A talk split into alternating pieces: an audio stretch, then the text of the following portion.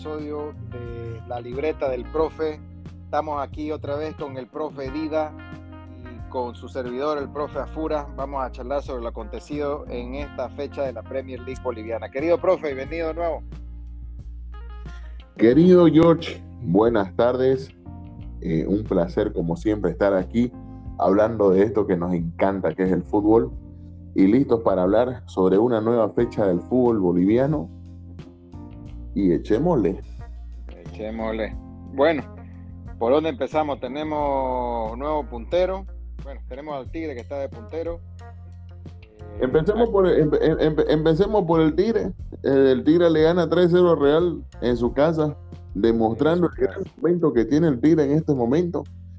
El Tigre ha cambiado el chip desde la llegada del Pampa Viallo y bueno, la verdad que está un equipo totalmente diferente a lo que, a lo que era Cristian Díaz. Da hasta para entender, o por lo menos da la impresión, de que quizás por ahí hubiese habido algún, algún problema en interna, que, porque estamos hablando que son los mismos jugadores, pero están rindiendo de una manera asombrosa con, con el Pampa Viallo, ocho partidos sin conocer derrota del Tigre, líder único y solitario del campeonato. La verdad que hasta quiere perfilarse ya como, como un probable candidato al título. Coincido totalmente, querido profe. La verdad que han cambiado, como vos decís, el chip de más, más que nada con la actitud y su ordenamiento táctico, ¿no? Porque había mucho disparatez ahí en el juego antes que eso. Eh, se veía que, no había coordinación, que no... Había, un, vamos a decir, unos cuantos jugadores que querían poner lo suyo, pero cuando no engranan por lo menos 8 de esos 11, no se ve ese cambio, ¿no? Pero ahora con el Papa Viallo, la verdad, no sé si habrá sido empezando como que queriendo los jugadores mostrarse a ver para quién estaba para titular para el nuevo técnico, pero o tal vez haya sido la charla que, y la motivación que les dio el profe, pero desde su debut no ha parado y le está yendo una buena racha. Ah, como vos decís, está para pelear el campeonato, ¿no? Bueno, y ayer contra el Real Santa Cruz fue y, se sacó tres puntos de oro y con goleada incluida en, la bolsa. Este, tenemos, bueno, ¿con qué otro partido querés continuar, querido profe? Podemos seguir con el partido que marcó la despedida de Rodrigo Venegas en el banquillo de Blooming. Palmaflor 2, Blooming 1 ahí la verdad que yo pensé que Blumen iba a atacarlo. a mi parecer, el claro favorito para ese partido era Atlético Palmaflor. Blumen no pasa un buen momento. Blumen no pasa un buen momento cerrado. Y Blumen no está jugando bien. Entonces, mm. es, una situación, es una situación complicada para Blooming y, y la verdad que específicamente para Venegas estaba insostenible. Entonces, el mismo se da un paso al costado. A mí a mí me parece que hace algunas semanas seguramente ya lo tenía definido el tema de su, de su salida, porque me parece poco ético, no, no poco ético, un poco, no sé, no sé ni cómo decirlo, profesional, no sé, pero es que no puedes renunciar un día que te respalden porque ganaste y tres días después volvés a renunciar porque perdiste. Eso no, no, no, no me parece. Pero bueno, Independientemente de eso, Blooming no juega bien hace rato. Blooming tiene algunas piezas que han dejado de funcionar, que funcionaron muy bien en el primer campeonato, pero este no han funcionado definitivamente. Y bueno, ese es el resultado de Blooming. Además, no nos olvidemos algo que yo todo el año lo he dicho. Blooming es un equipo muy corto.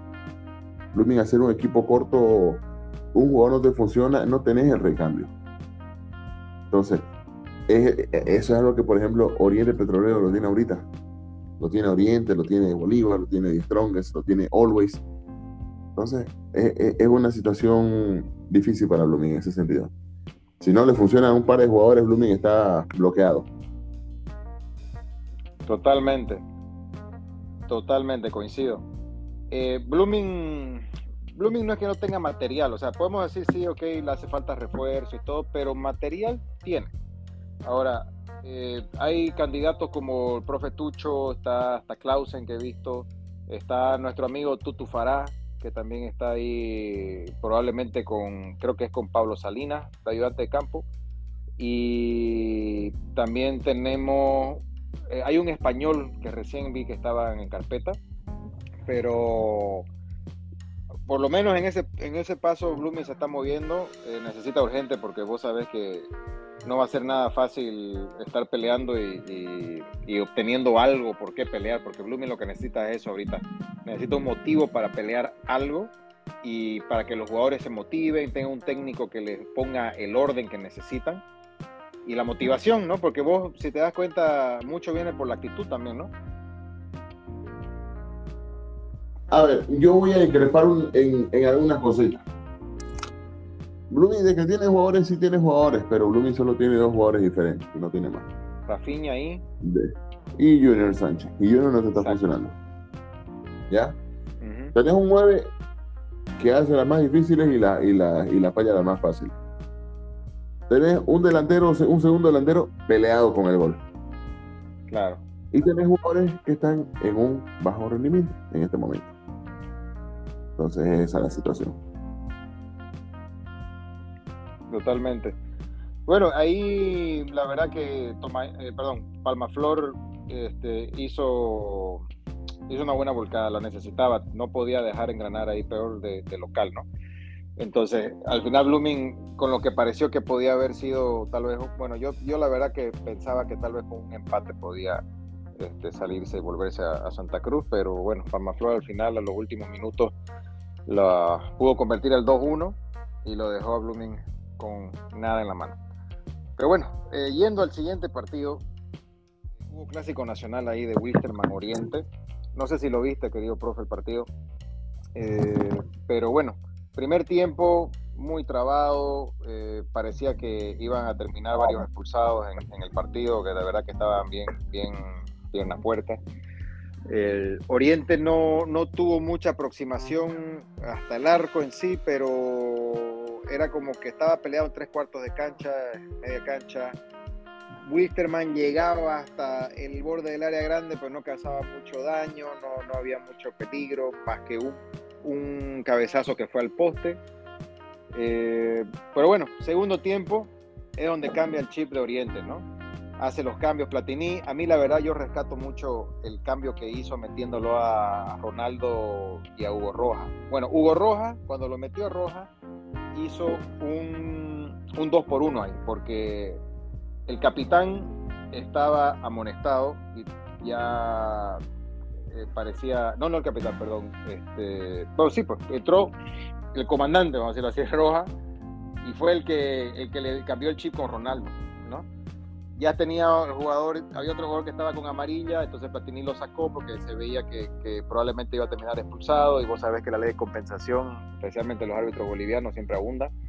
Entonces, y dijo, voy a meter ofensiva, lo cual estuvo muy bien, porque Ronaldo, la verdad que con esa corrida, esa escapada que se tiró, esa roja, fue sumamente importante para que Oriente pueda ganar ese partido. Y ese que, ojo, Oriente está teniendo muchos problemas en la parte de la finalización de la jugada. Pudo haber matado ese partido mucho tiempo atrás y Wisterman pudo haberlo empatado.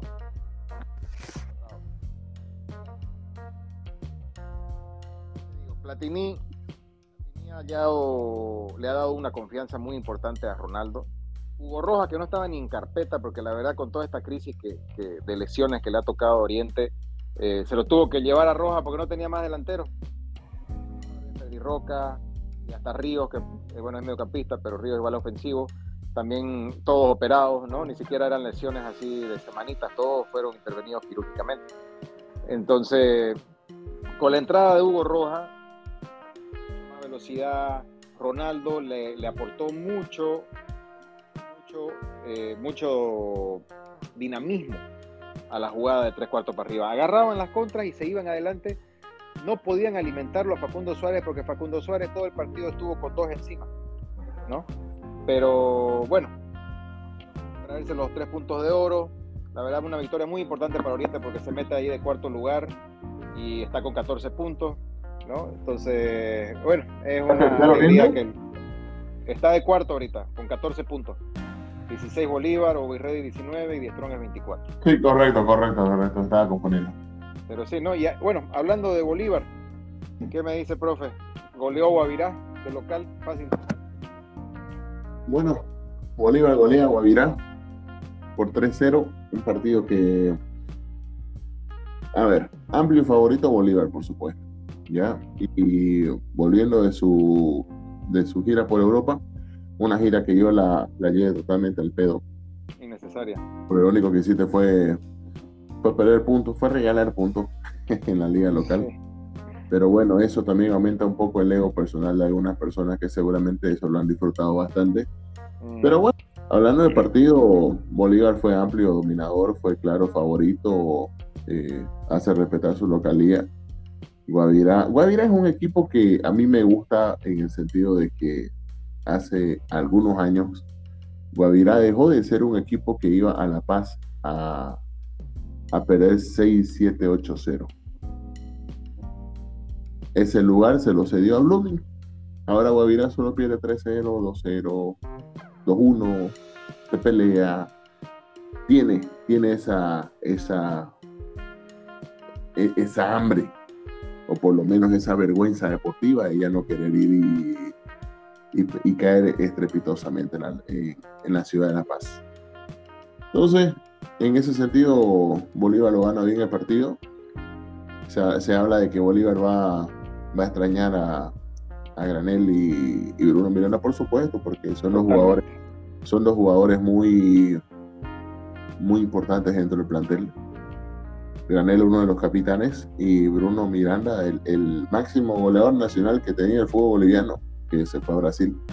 Entonces, hay que ver ahora cómo, cómo se replantea Bolívar la situación, porque no nos olvidemos que ya no están en, en posibilidades de fichar algún, algún nacional. Pero mismo así, a pesar de esos dos, de esas dos bajas, yo pienso que todavía Bolívar sigue teniendo el mejor plantel del país y por supuesto sigue siendo mi candidato número uno. Totalmente, no, coincido. Yo creo que obviamente fue más por negocio, ¿no? Eh, al final lo terminaron metiendo a Miranda, Granel también consiguió eh, yo creo que con Granel, bueno, Miranda, para mí, hoy por hoy, como vos decís, es, para mí el mejor delantero nacional, hoy por hoy. Dentro de. Por lo menos jugando en el fútbol nacional. Por lo menos jugando en el fútbol nacional. Dentro de Bolivia, correcto, señor. Y, tenés, y Granel, que la verdad que Granel era el motorcito de Bolívar. Ahora, Bolívar tiene jugadores ahí Granel de verdad que le aportaba algo distinto al juego de Bolívar, ¿no? Y, el que, y era el que corregía todas las cosas que los compañeros hacían mal también. Entonces yo creo que Granel, Granel, era el equilibrio que necesitaba Bolívar en el medio, junto con Leonel Justiniano. Son los dos mejores mediocampistas que, que habían en Bolivia. Ahora, la salida de Granel le va a abrir más espacio a Tonino Megar, que estaba tapado, y es la gran oportunidad que tiene Pablo Lima de mostrar el poder en Bolívar. Es la gran oportunidad que tiene. El jugador que llegó de Tomayapo, que no se acostumbre con el banco, y si él tiene de verdad esa, esas ganas de estar en Bolívar, este es el momento de mostrarlo, del por qué Bolívar lo contrató. Entonces, Así es. Porque no te olvides que está Tonino, está Moisés Villarruel, y son jugadores que también van a, van a buscar pelear ese espacio en la cancha. No te olvides que también está Kevin Salvatierra, un poquito más abajito, pero también está. Entonces, hay que ver quién gana ese puesto. Totalmente. No, pero tiene, tiene, ¿no? Como vos decís, todo lo que has nombrado, ellos tienen ahí donde poner. Pero bueno, ahora mañana, si no me equivoco, eh, empieza, a ver qué estamos hoy, 11, ¿no? No, perdón, el, el, sábado, Real Santa Cruz va a jugar contra Bolívar en, Santa Cruz. De Strong va a ir con Palmaflor en La Paz. Guavirá con Independiente, juegan también en Montero. Nacional Potosí contra Wisterman, U de Sucre contra U de Vinto, Oriente Tomayapo en el Tahuiche, y eso ya sería el domingo. Always Ready Blooming en La Paz, en el Alto. Y Aurora Royal Party en Cochabamba. Ahora, en cuestión de la tabla de posiciones, tenés desde Aurora, que tiene 12 puntos, vamos a ponerlo así, Aurora, Tomayapo, Guavirá, Nacional Potosí, Oriente, Bolívar, Always Ready y Strongest todos esos hacen que la tabla se mueva después de este fin de semana.